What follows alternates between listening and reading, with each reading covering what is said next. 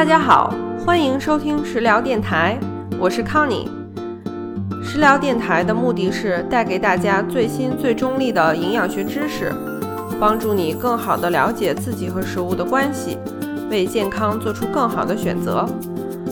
在网易云音乐搜索“食疗”，饮食的食，聊天的聊，订阅电台，你将会收听到更多关于营养、饮食、锻炼和生活方式方面的知识。如果节目对你有帮助，欢迎点赞并转发给有需要的家人和朋友，感谢支持。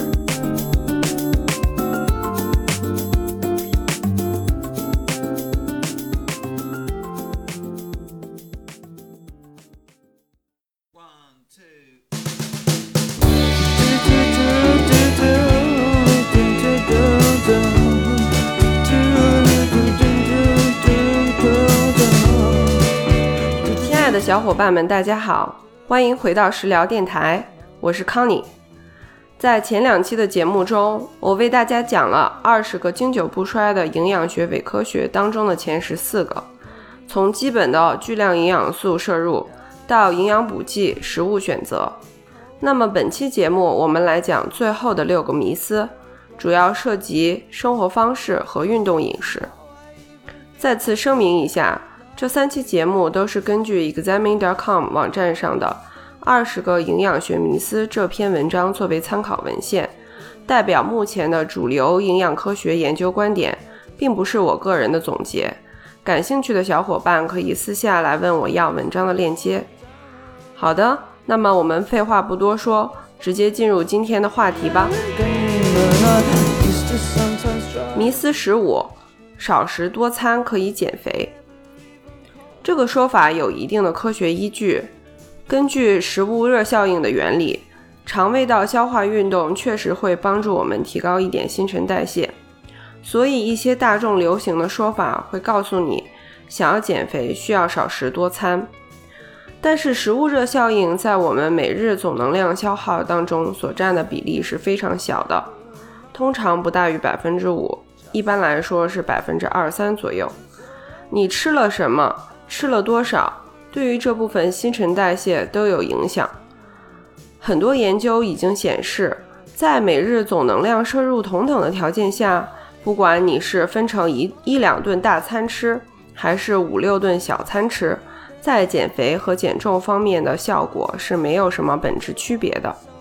很多人认为少食多餐，所以就在正餐间歇时不时的吃一点坚果啊、酸奶啊，甚至甜品。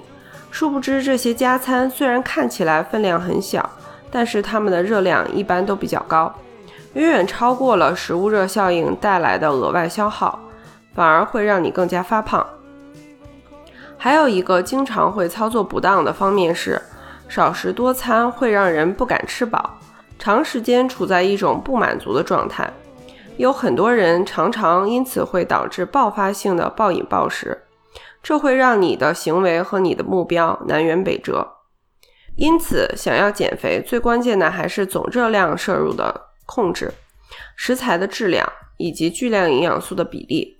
具体是少食多餐还是多食少餐，都是可以根据你个人的生活方式和喜好来选择的。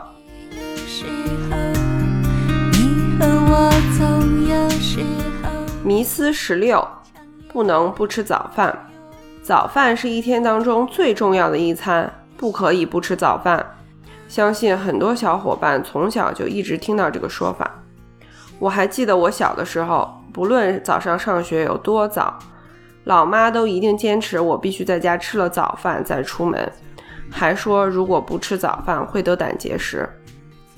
事实上，她的说法完全是无稽之谈，是为了吓唬我。不过早饭的健康作用真的是被过度的夸大了。那些支持一定要吃早饭的人，往往提会提到一个早年间的调查，观察平均显示来讲，不吃早饭的人的 BMI 会稍微高一些。但是后续的进一步临床实验发现，个人的生活方式和饮食方式是一个关键的因素。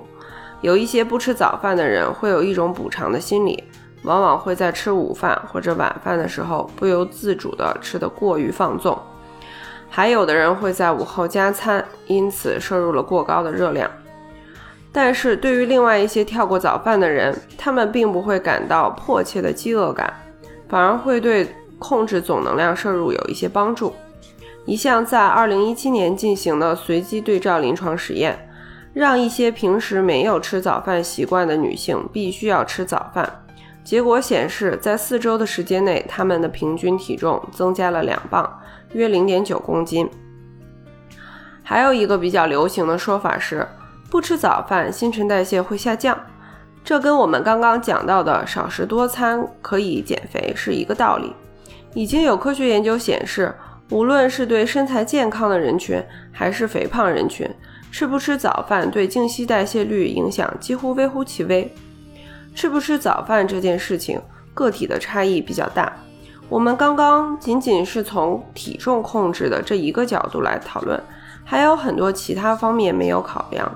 比如说生活方式和运动表现等，所以大家不必要非要强迫自己去做一个不适合自己的、不能够长期坚持执行的饮食习惯，结果很有可能适得其反。这里必须强调的是，如果你有血糖不稳定的情况，那建议还是需要吃早饭，维持稳定的血糖对身体机能是非常重要的。迷思十七。想要减肥就不能吃晚饭。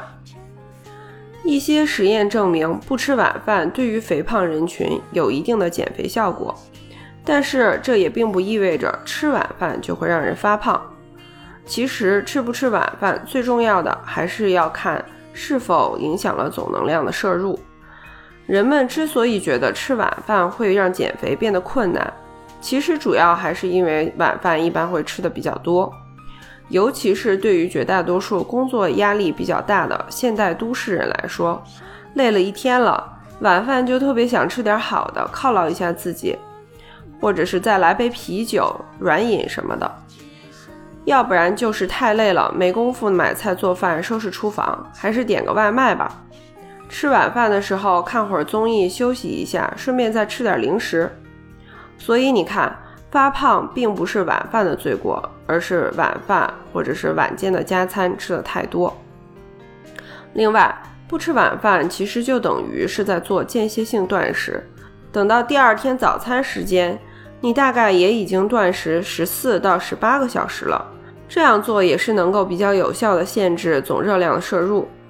还有一些研究指出，我们自身的激素分泌在一天当中也是有规律和有周期的。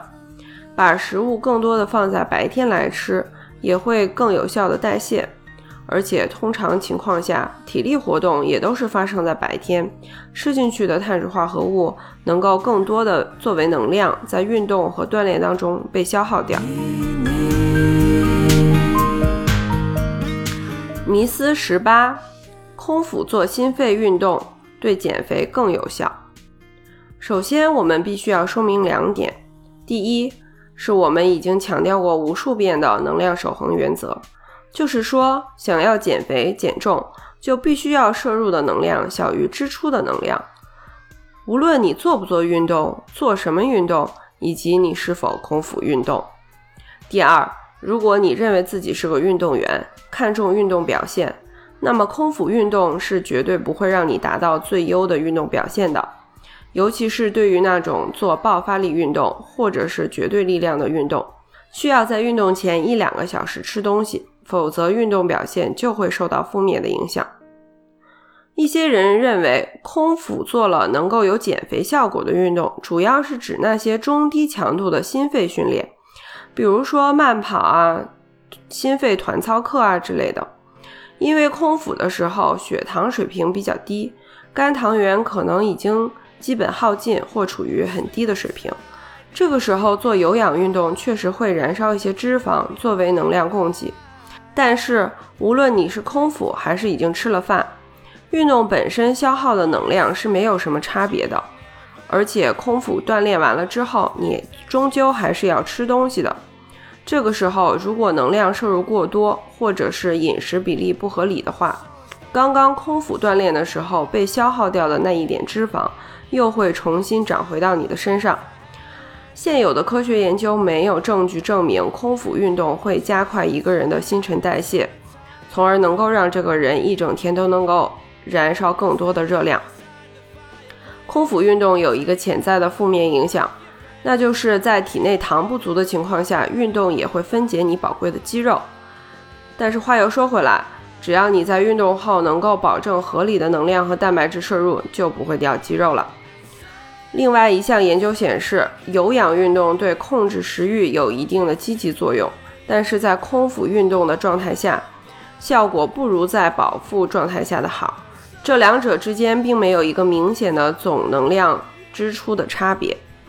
另外，建议自身有低血糖或者血糖不稳定的小伙伴不要做空腹运动。是否空腹运动，其实对减肥的效果并没有什么本质的区别，还是因人而异。有的人喜欢做空腹有氧运动，觉得身体很轻盈，充满了能量；有的人不喜欢，觉得空腹有氧运动会头昏眼花，身体不适。选择一个你喜欢的或者适合你的运动方式更重要。迷思十九：锻炼之后需要立即补充蛋白质。当我们运动的时候，尤其是做抗阻训练的时候。会使我们的肌纤维受到损伤，身体需要蛋白质来修复这些损伤，这样我们的肌肉就能够变得体积更大，而且更强健了。这些修复组织损伤的蛋白质需要通过饮食来摄入，在锻炼之后，肌肉会对蛋白质合成和代谢更加敏感，因此会有蛋白质合成窗口期这种说法，认为这样才能达到健身的最佳效果。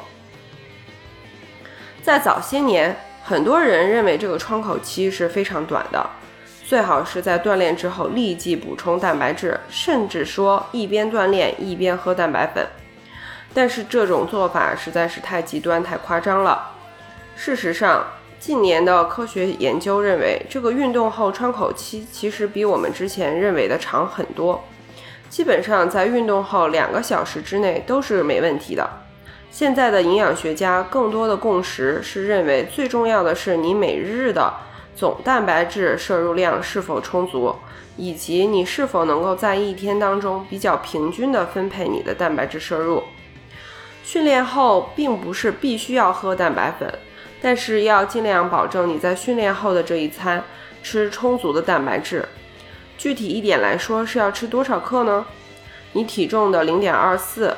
到零点六倍都是一个不错的区间，所以说不建议一天的饮食某一餐吃特别多的肉或者特别多的蛋白质，而其他餐只吃碳水。举个例子，以我们中国人的饮食习惯，早餐经常是喝碗粥啊，吃个面啊之类的，蛋白质摄入量极少，这种情况就不是最理想的了。如果你是空腹锻炼，那你很有可能已经是处于一个体内氨基酸不足的状态。这个时候最好是能够在锻炼后尽快的补充蛋白质或者吃饭，但是这也是一个灵活的、因人而异的情况。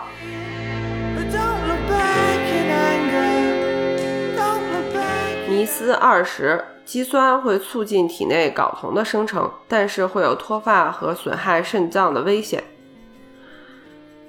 肌酸可以算是被健身人群最广泛使用的运动补剂之一了。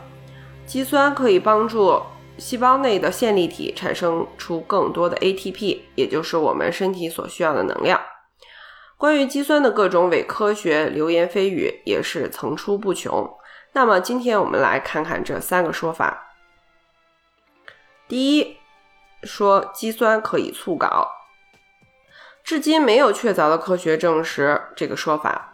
在有六十名男性参与者的三项随机对照实验中，发现短期内每日服用五到二十五克的肌酸，可以引起睾酮或者二氢睾酮素的小幅升高。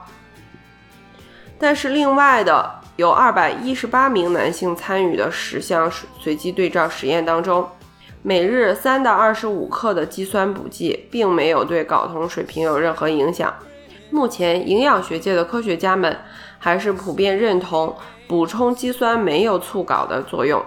对于那些希望提高自身睾酮水平的男性来说，保证充足的睡眠、规律的锻炼、均衡的营养和能量摄入、补充维生素 D 和矿物质镁和锌，都是更加有效的方法。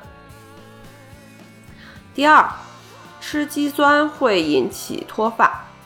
这种说法主要是源来自于刚刚我们提到的一项随随机对照实验的结果。